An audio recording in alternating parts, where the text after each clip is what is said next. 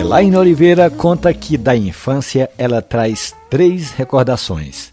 Duas são de cheiro e a terceira de audição. Elaine diz que é como se fosse ontem que ela se sentava com o avô, o seu Jonas, para escutarem juntos toda manhã o Geraldo Freire, o comunicador da maioria, contando as histórias aqui na Rádio Jornal. Isso fez da nossa ouvinte uma apaixonada pela equipe da rádio desde criancinha.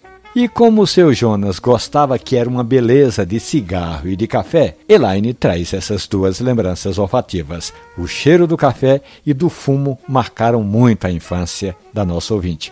Agora, grávida de três meses, Elaine Oliveira reduziu o café.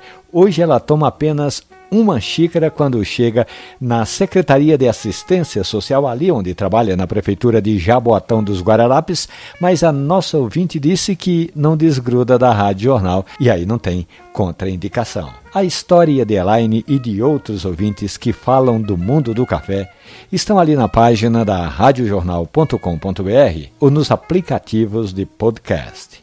Café e conversa. Um abraço, bom café.